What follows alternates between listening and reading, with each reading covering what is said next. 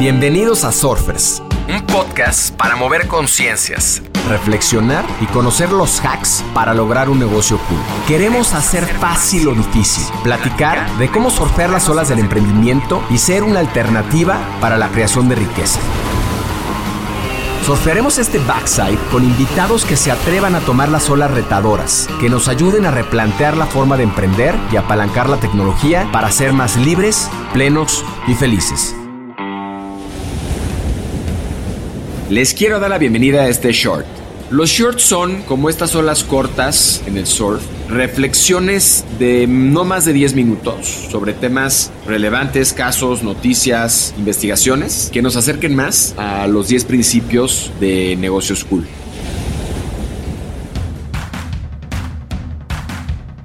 En este short platicaremos sobre el estado de resultados. El estado de resultados, también conocido como cuenta de pérdidas y ganancias, estado de pérdidas y ganancias, es una parte fundamental de los estados financieros de una empresa y su importancia radica en lo siguiente.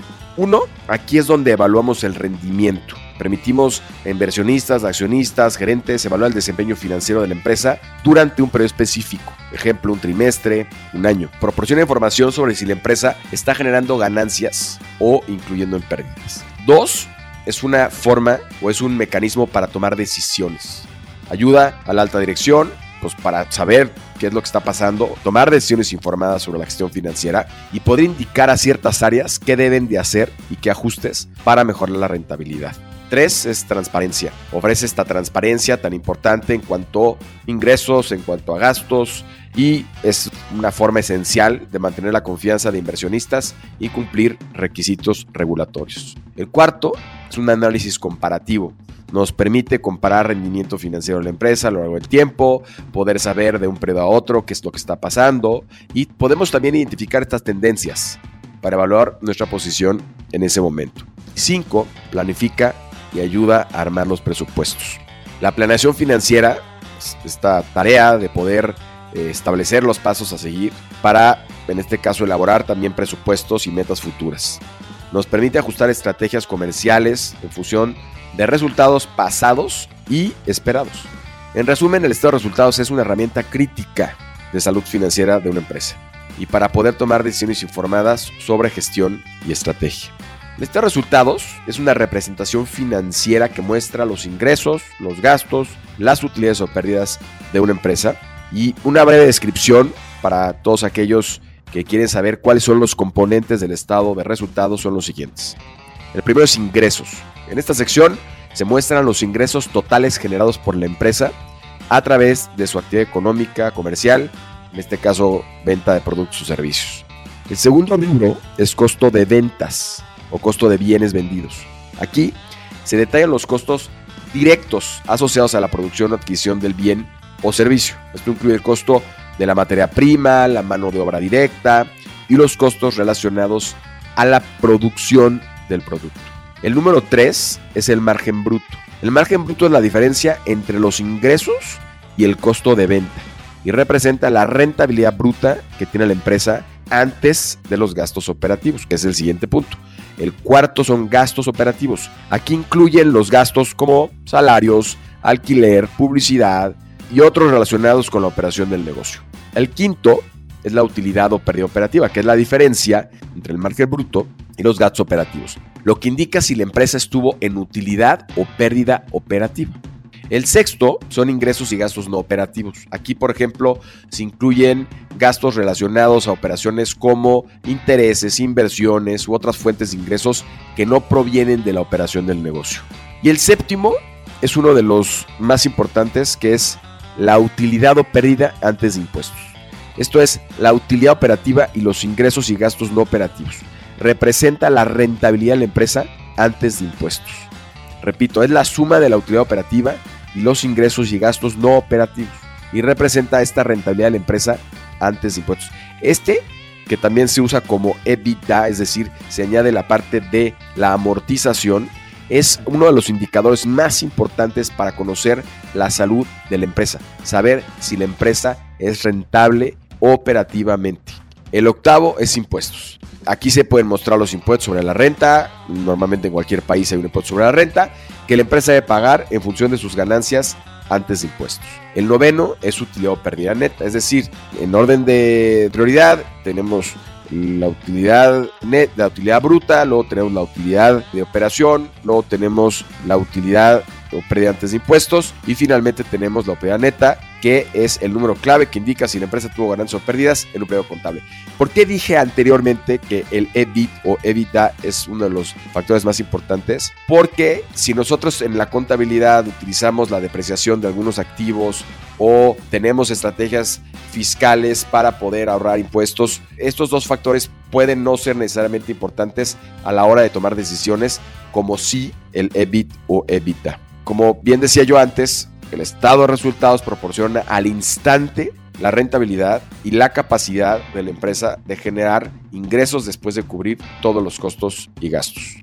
La historia del estado de resultados, como bien decía, como conocido como la cuenta de precios y ganancias, tiene una larga historia en la contabilidad y la gestión financiera. Su evolución se puede resumir de la siguiente manera. Los orígenes son en la antigua civilización romana, los comerciantes y empresarios llevan registros financieros muy rudimentarios para realizar el seguimiento de sus transacciones y calcular las ganancias. En la Edad Media se desarrolla en Europa el uso de libros contables y los registros financieros más estructurados y los comerciantes empiezan a llevar registros de forma mucho más ordenada y mucho más precisa.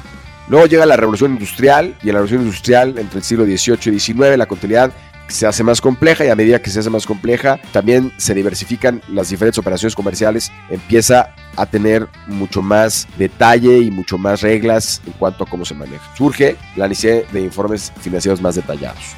A partir del siglo XX, que es la época moderna, se estandarizan los principios contables y por ende las reglas de cómo se tienen que manifestar esos ingresos y esos gastos y de, una manera que todos entendamos lo mismo y a la hora de leer un estado financiero, de resultados en este caso, podamos todos entender lo mismo.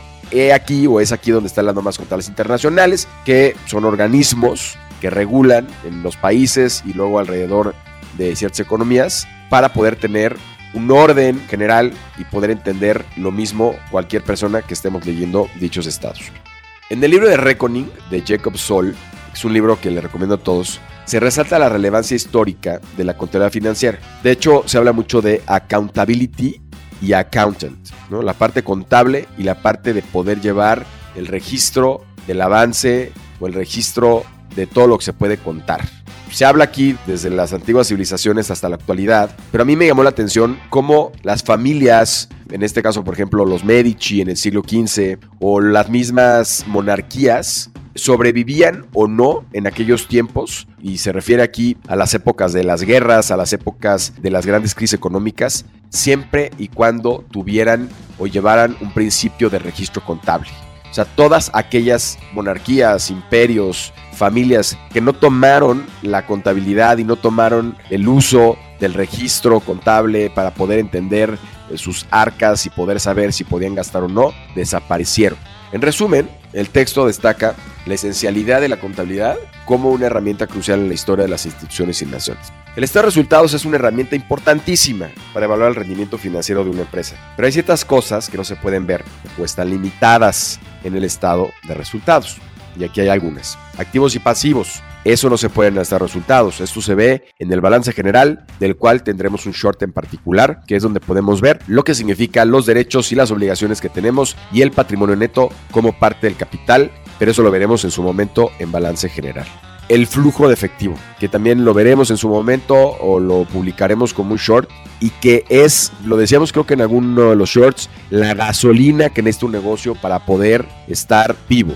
Un negocio puede estar en pérdidas en los estados financieros, puede tener un flujo efectivo positivo, que evidentemente hay que cuidar esa correlación, pero también podría ser una empresa que tenga utilidades, pero su flujo efectivo es negativo y por ende está en riesgo el que pueda seguir subsistiendo o el que tenga la gasolina para poder seguir operando. Ese flujo efectivo lo hablaremos y es parte de lo que uno no puede ver en los estados de resultados. Valoración de activos, tampoco lo podemos ver. No podemos ver la valoración de activos como propiedades, inversiones y estos se registran en el balance general. Cambios en el valor de mercado, tampoco los podemos ver ahí. Ahí se reconocen simplemente las ganancias o pérdidas por esa venta, pero no el cambio en estos bienes o activos. Proyecciones futuras, insisto, el estado de resultados, podemos ver un periodo de tiempo, pero para poder ver proyecciones tenemos que hacer un documento que se llame proyecciones y ahí podemos ver los supuestos que estamos considerando para asumir ciertas variables que nos van a llevar a una idea de cómo se puede el futuro, pero eso no lo podemos ver en los estados de resultados. Calidad de los ingresos. Tampoco se pueden ver los estados resultados. Una empresa puede tener ingresos altos, pero enfrentar problemas de cobro o tener una alta rotación de clientes, lo que puede afectar su estabilidad a largo plazo. Y tampoco vemos su información no financiera. Aquí, por ejemplo, hablábamos de bonos de carbón. No podemos ver factores medioambientales, no podemos ver relaciones con gobierno, no podemos ver temas regulatorios, no podemos ver otras cosas. Solamente vamos a ver los impactos que tiene ingreso, costo de ventas, gasto y otros para efectos de poder entender si el negocio está saludable o no. Para obtener una visión integral de la empresa, pues es necesario considerar los otros estados financieros, como lo veremos en su momento, que son para mí los tres más importantes, que es el estado de resultados, el balance general y el flujo efectivo. Me llevo este short, todos los emprendedores deben saber cómo leer e interpretar un estado de resultados.